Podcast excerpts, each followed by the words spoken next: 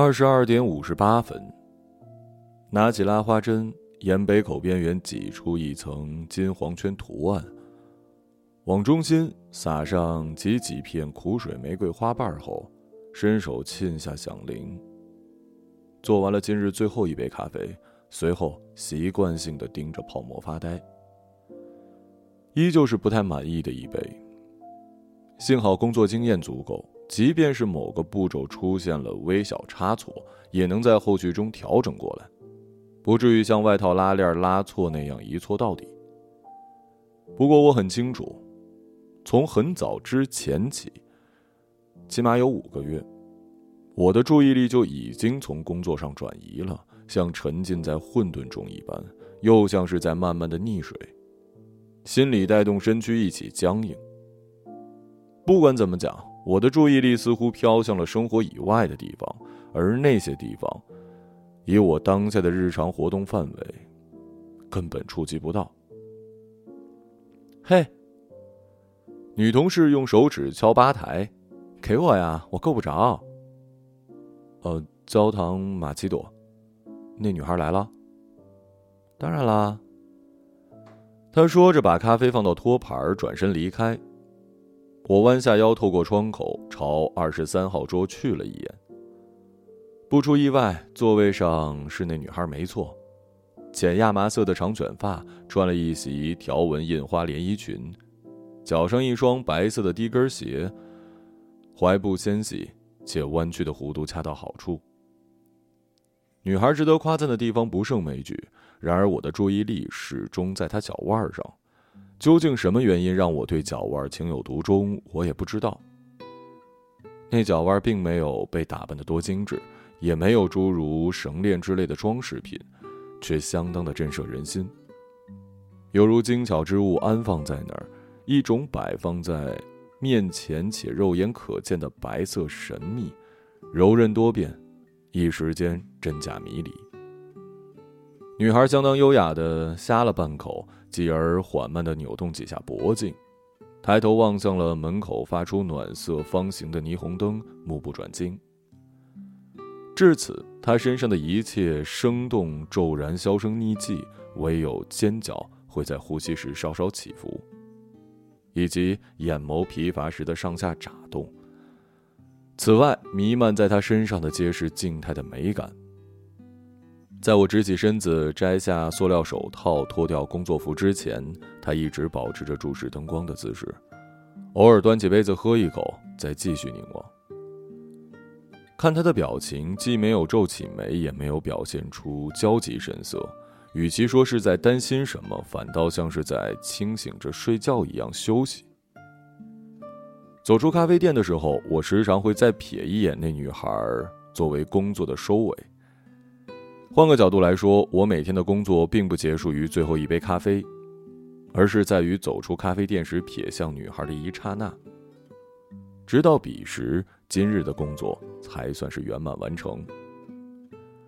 金鱼满月，月光极为的澄澈，没有一丝的杂质，闻上去格外清爽。虽说从咖啡店到公寓顶多二十分钟的路程。但在回家之前，还要照例走几道程序，这是每个工作日必须要完成的事儿。走了约莫三百米，登上跨河桥，空气渐渐溢出凉意，随着晚风一起吹来的还有熟悉的二胡声，不过声音断断续续，还要走个几十米才能见到老伯。没猜错的话，老伯正在拉空山鸟语，听那空谷回音般的调子，不难听出快要进入尾声了。快要结束了呀！我喟叹一声，加快步伐，穿上防风衣，把手伸进帆布手提袋里，掏出烟盒，取出一根，再从口袋里掏出打火机，一起握在手上。人行道，人群杂沓，摩肩擦踵。我走向商城对面的街边，在绕过几个小摊贩和站着拍照的观众后，见到了老伯。在嘈杂的人生中，他孤身自立，垂眼拉着二胡。遗憾的是，刚巧老伯演奏结束，几个观众开始鼓掌，另外几个观众拿出手机上前扫下了老伯脚边的二维码。老伯搁下二胡，伸了个懒腰，见到我来，甩起胳膊冲我挥手，让我过去。他甩手动作相当有力，活像是要拍死脸上的蚊虫一般。我走上前，把早就准备好的香烟跟打火机递给他，然后坐在他旁边的坐具上。这坐具可以折叠，接触臀部的地方由绷帆条构成，其余部分由几根交叉的木头支撑。起初我还怀疑这东西是否实用，看上去像是经过数百年风吹日晒的破旧木屋一样，生怕一不留神就坐塌了。结果却牢固的很。甚至是非常的便捷。老伯管这叫做马扎儿，每晚带过两个演奏。我问他为什么要两个，答说一个自己用，一个是给我背着的。当然，老伯赖以生存的二胡也上了年头，据他说，保守估计六十年了。至于他多大岁数，我没问，他也没有主动说。空山鸟语。我隔挺远就听见了。知道你来的晚，还特意等了会儿才拉的。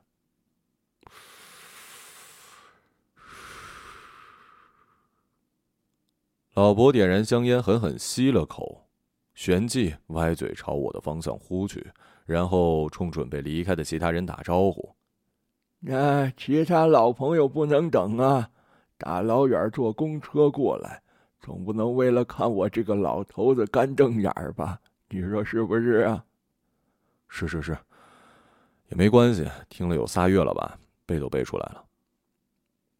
我突然提高音调，像在训斥说：“那你这，我这抽烟抽着也不是滋味啊。怎么了？你看啊，你给我烟，我给你拉一曲，咱这好比做买卖。”说到这儿，老伯皱起眉，又吐了口烟，额头上的皱纹看上去仿佛被水泥浇灌过一样，也因此他的眼睛被反衬的极具神采，像是肮脏山洞里一抹清泉。现在不行了，你光给我烟也不听我拉呀！听听，我明儿啊早点来，行吗？他眯起眼睛斜看我。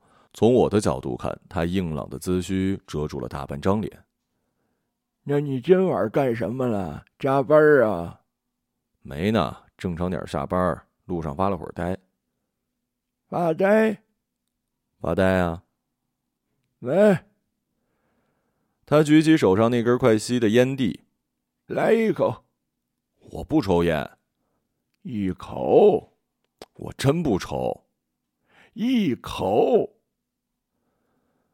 我拗不过，照做了。小心翼翼吸了一口，喉咙立刻像被烧完火的干柴木炭塞满了一样。不行，我真我我真受不了这味儿。那你还买烟呢？给你买的，忘了做买卖嘛。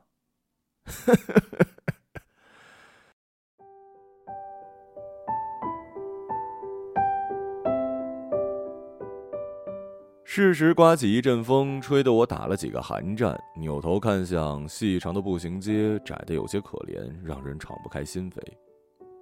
我裹紧防风衣的衣领，用脚跟处碾碎了一片落叶，而后深深吁了一口气。哎呀，往年这时候还不这么冷呢。不错啦，地狱热，总不能下地狱吧？地狱怎么热了？要被油炸，能不热呀？你见过呀？没有，莫言说的。我苦笑两声，接不上话。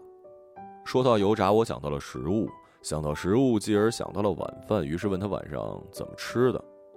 没吃呢，打算回去。说着，他从脏旧的布袋里拎出一个快餐包的包装袋。袋子上印着 KFC，他说来这之前先去店里转了一圈，看见有家人已经离座，桌上还剩了一堆没吃的，索性拿来当晚餐了。总不至于吧？不还有扫码的吗？他从大衣口袋里拿出手机，左手握住，右手伸出食指，动作迟缓的在屏幕上点了半晌，然后把屏幕转向我这边。屏幕显示账户余额二十七点六元，这是他今天拉二胡赚的钱。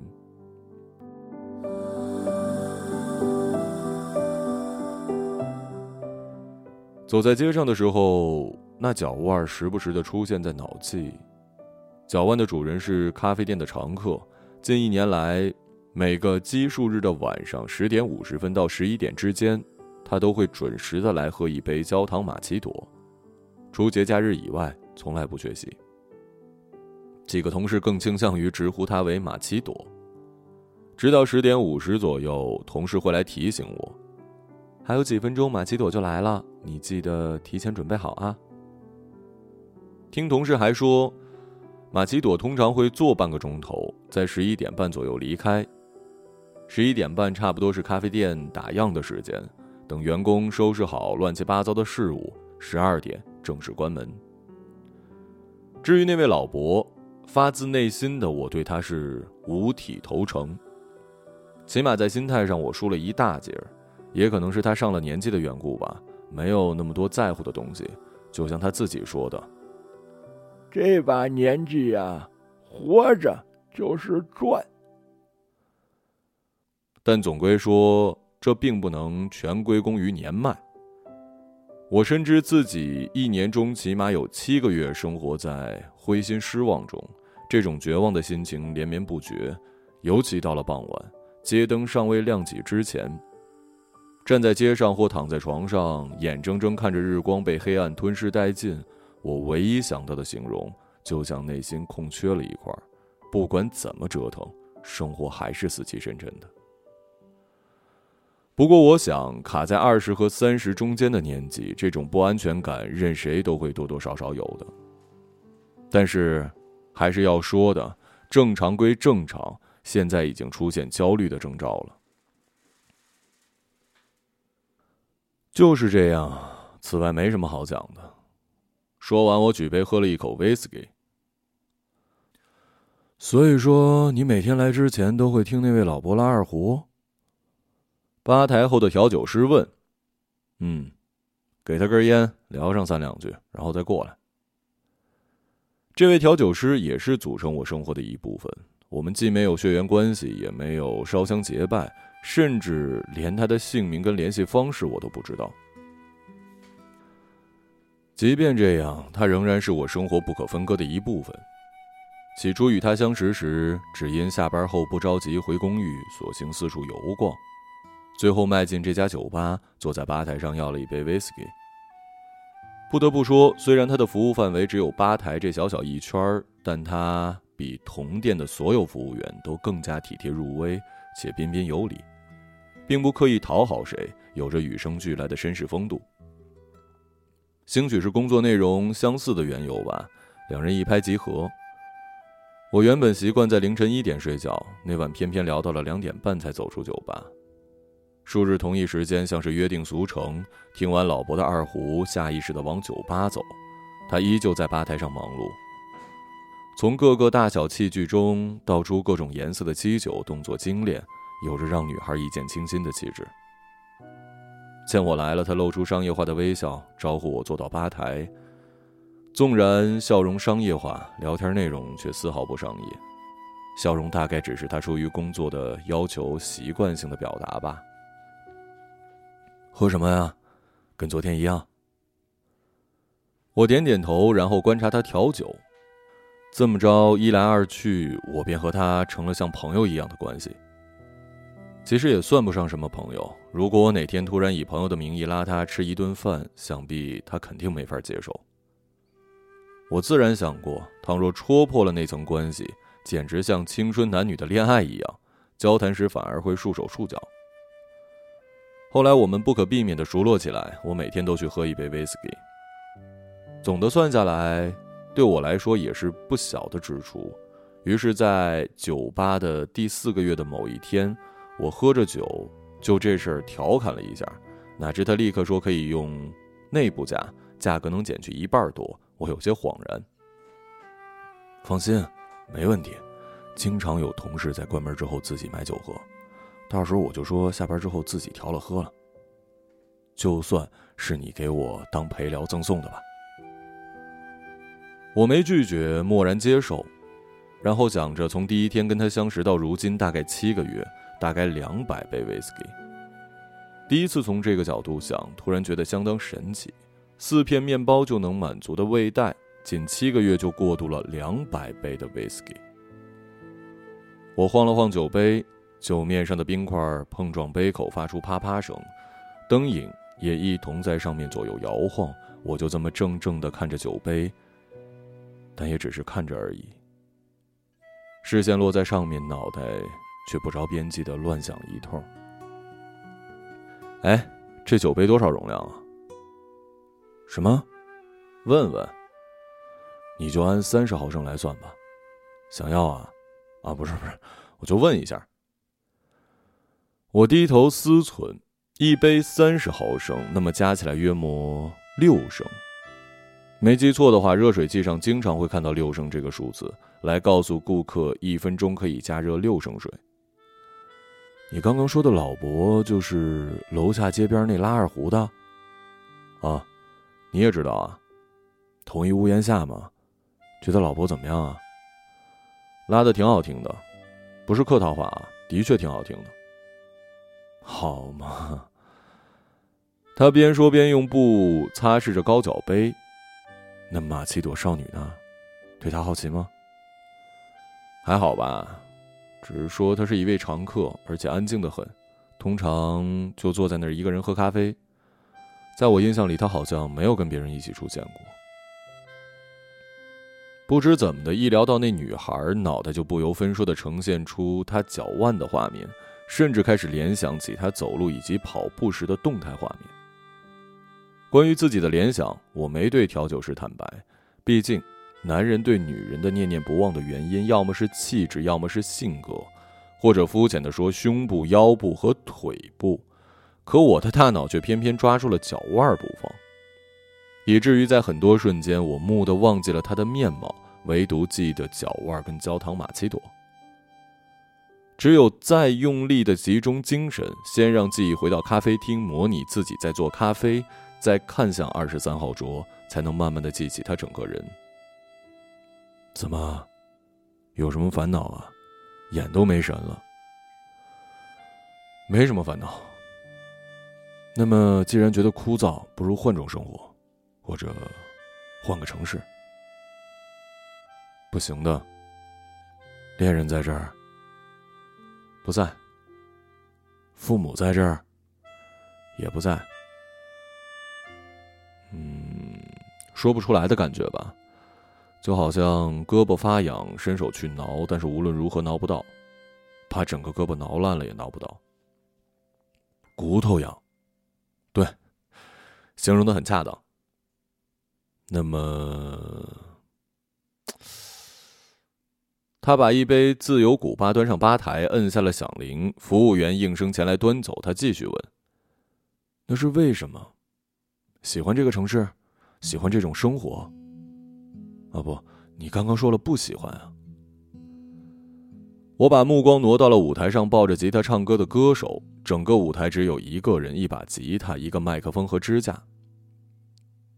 不知道该怎么说，有种对自己相当失望的感觉。这种意义，那种意义，乱七八糟的。我回答着问题，目光仍然锁在舞台。哎，你呢？今后一直在这做呀？这么说吧，我可能会被调走了，调到另一个区的酒吧做经理。这是连锁嘛，那边缺人，供不应求；那边人多，供大于求。况且刚好那边离家近，我就申请调过去了。什么时候啊？下个月吧。不过酒水还给你半价，都跟上面谈妥了。以后来喝酒，记得报我名字就行了。我一时语塞，想再讲点什么，又被很多心绪堵住了喉咙。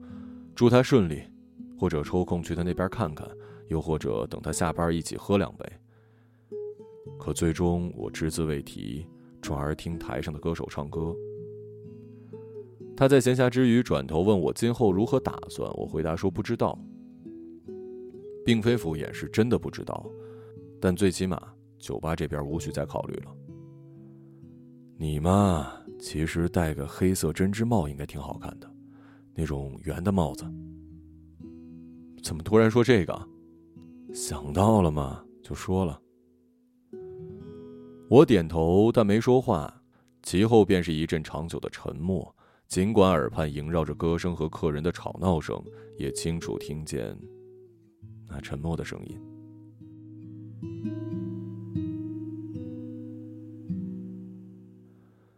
自调酒师说即将调走之后，我再也没有去光顾那家酒吧。原本喝酒的时间，现在用来坐在公寓床头看电视，看跟自己毫不相关的新闻，偶尔去超市买几瓶鸡尾酒，再去挑个电影来消磨时间。下班后，我还是会去听二胡，还会再带几袋面包送给老伯当晚餐。你们老板不说你啊？不会的，反正剩下的都会被同事拿走，没人要的就扔了。客气几个来回之后，他接下了今天的面包，但却拒绝了今后的。我不明就里，为此老伯解释说，他有退休金，不指望拉二胡赚钱，这充其量就是个兴趣爱好，跟喝茶看报一样。可你有钱，怎么还去快餐店？不想浪费钱呢，攒着给孙子结婚用。可能出于回报的缘故吧，啊，不能说是回报，应该说是买卖更合理。为了买卖平衡，老伯问我有什么想听的曲子，他去学一下给我拉，也好吸引年轻听众。年轻人听什么歌？我思忖着，然后说出了张学友翻唱的《李香兰》，他欣然应允。周五晚上十点五十四分，我照旧提前为那女孩做好了一杯焦糖玛奇朵。做好之后，摁铃叫同事，同事告诉我那女孩还没来，不用着急，一会儿就来了。我先走了。你怎么知道？直觉。工作到此结束。等我收拾好东西，拿上面包，准备穿衣服从大门走出去时，发现马奇朵女孩不知什么时候进来的，而且正要离开，手上提着我们店的咖啡打包盒。今天她换了运动服、卫衣、缩口的长裤跟帆布鞋，裤腿处依稀还能看到脚腕。我们就这么并肩的走出了咖啡店。起先我没想冲她打招呼，然而或许是出门的那一刻就注定了什么。我们一同左拐，一同在十字路口等红绿灯，然后一同走过人行道。步行四百多米，两人的方向出奇一致。期间，他拿出咖啡喝了两口，又放回口袋，继续走路。期间，他拿出咖啡喝了两口，又放回袋中，继续走路。我自然试图上前说点什么，但每当准备开口，一种疲倦无力就突然出现。出乎意料的是，等第二个红绿灯的时候，他竟然开口向我打了招呼。我有些不知所措，也微笑示意。一路上想找你聊聊来着，又不知说什么，就这么尴尬的走了十来分钟。明明打声招呼也好嘛。这是我首次近距离面对他，头发飘逸，眼眸清澈。对我来说，也可能对所有男性来说，他的笑容有一种特殊的魅力，仿佛瘾君子面前的毒品。他并不会刻意的保持笑容很长时间，笑容只会在话落时扎线。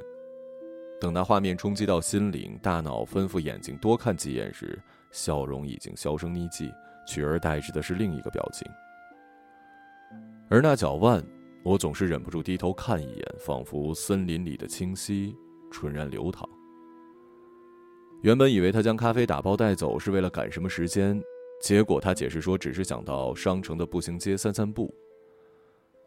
我想到那也是老伯拉二胡的地方，于是提出一起去。他没犹豫，爽快答应了。由此弥漫在我们两个陌生人之间的是如同幽会般的微妙气氛。路上聊起我的工作，听到店里的同事都对他感兴趣，他笑得花枝乱颤；同事称呼他为马奇朵女孩，他笑得更欢了。他的笑容十分轻盈，像阵风，听起来简直沁人心脾。聊完各自的生活，他又让我讲讲关于咖啡的故事，但我不太想说，尽力的转移话题。他察觉到我不情愿，问我怎么了。分人的嘛，每次你在同一个时间进店，同一个座位坐下，点同样的饮品，能看出你就只是想安静的喝咖啡。如果我上前胡乱说一通，呃，什么由香浓热牛奶加上浓缩咖啡跟香草，再淋上焦糖，融合三种不同的口味制作而成，又或者这杯咖啡的寓意之类的，恐怕你会直接走人的吧？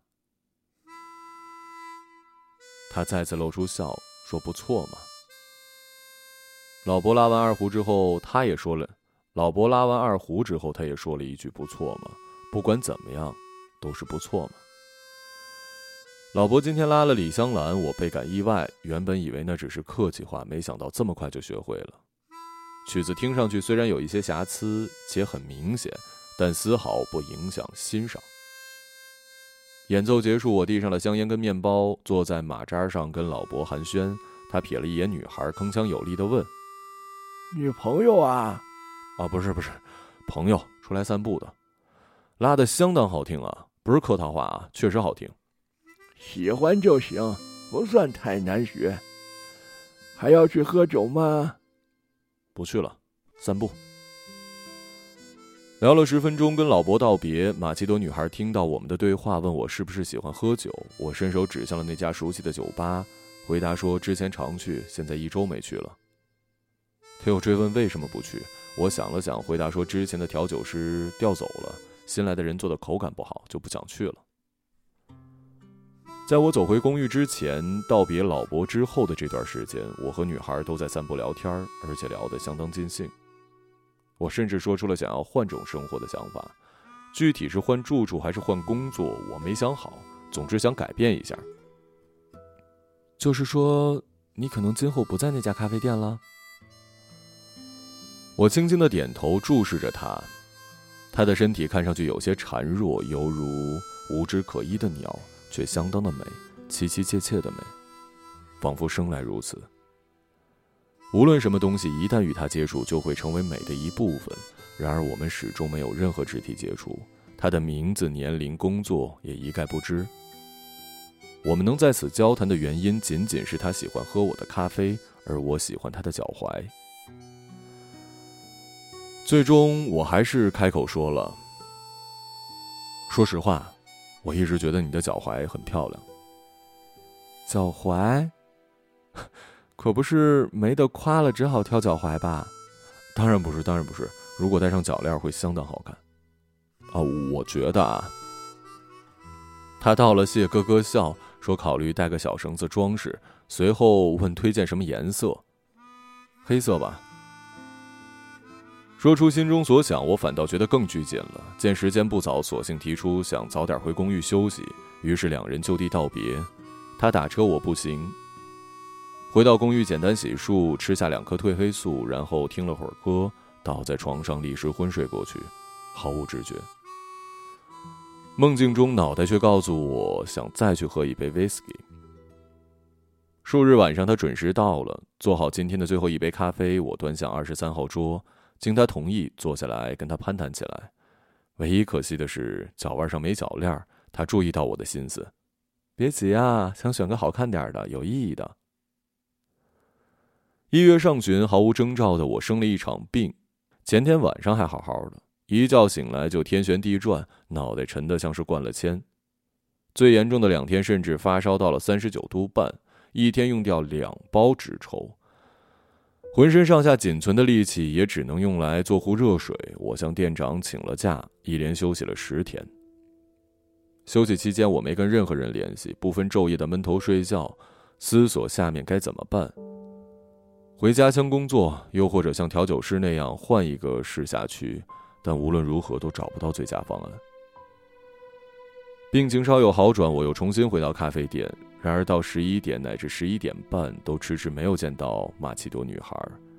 即便对我没什么影响，也觉得像是失去了拥有的东西一样。问起同事，回答说三天之前就没来过了，不知道什么原因。我怅然若失，拿上面包跟香烟，独自向商城方向走。然而老伯也不见了踪影。从走过跨河桥，还没听到二胡声时，就感觉到了异样。原本老伯的位置，此刻只有一个马扎儿。想到酒吧的服务员兴许认识老伯，知道怎么回事于是带上马扎上楼询问。服务员让我安心，他没出事儿，而是跟孙子去了另一个去拉二胡。我云里雾里搞不明白。跟你经常聊天的那位调酒师，其实就是他孙子。原来呢，在另一个区的公园拉二胡，是听说孙子在这边工作，特意过来的。晚上爷俩在一起回去。至于为什么最近才走，我就不知道了。调酒师大半个月前就走了，他还在这儿拉了三四周，拉那个什么……哦，对了，应该是邱意浓吧？下班早的同事经常能听到经典老歌，一听就听出来了。之前的曲子我压根不知道叫什么名儿。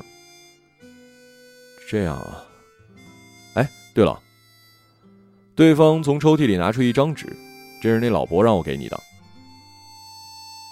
我接过纸，见上面一行字写的不算美观，但相当工整。好几天不见你，陪孙子去了，有机会到公园找我，祝你顺心如意，小伙子。我拿着马扎儿置在原地，思绪万千。二月份我回家乡过了春节，给自己买了一件黑色的针织帽作为新年礼物，又买了些当地特产送给爸妈。年后按照原本的打算是想换种生活，连辞职的理由都想好了，但真的到了某一节点，想到一些人，或者想到了某些未来，内心又立刻缩回去。那并不意味着在抵触什么，相反是在接受什么。新春伊始，我毅然决然地飞回那座城，没有任何理由，又或者说多了个理由。我发信息给店长商量一下，决定工作时间调成早班，尽量不再熬夜。他爽快地答应了。收拾好公寓，我没着急去工作，先适应几天。黄昏时分，我只打开了玄关的灯。灯光很暗，房间内大多数的光线都是由其他建筑反射进来的，各个颜色掺杂其中，有种置身梦境的幻觉。春日的某天清晨，十字路口的绿灯亮起，我向街对面走去。朝霞令所有色彩变得暗淡朦胧，缤纷色彩被捣得粉碎，天际悬着几朵火烧云，呈现出绯红色，光从云絮的缝隙中倾泻而下，世间一片暗红。那曙光仿佛有温暖一切的力量，让我感觉自己似乎先于世界醒来。可对我来说，这种能早起且不困乏的状态实在太可贵了。我低下头时，在黑白斑马线中，在匆匆步履中，在各式各样的鞋子中，我看到了那熟悉的脚腕，一圈银色的项链系在上面，宛若一圈甜美的印记。那脚链连同二胡和威士忌一起化作一股暖流，徜徉在城市的各个角落。那暖流不同于温暖表面的日光，具有相当融化冰凉的力量。依旧没有任何接触，这次连言语也包括在内。我猛地把空气吸入肺里，旋即倾吐而出。与此同时，什么念头突然钻进脑袋？它们逐渐成型，变成一些深刻的感触。我于是开始等待着。等待新的二胡、威士忌或者铰链的出现。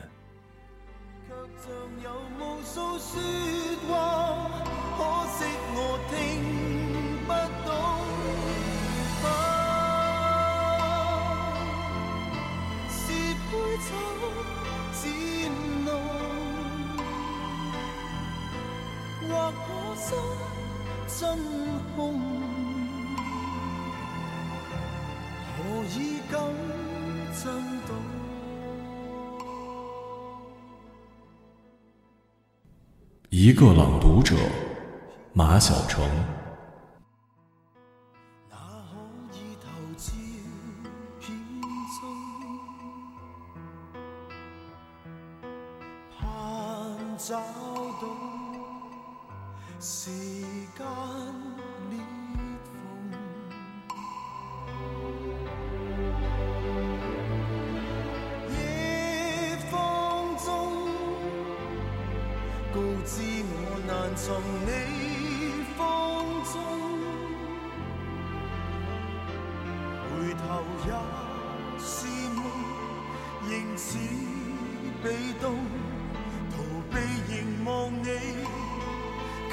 却深印脑中。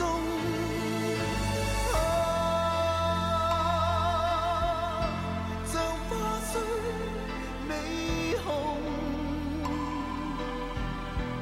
而偏虽不同，却像有无数说话，可惜我听不懂。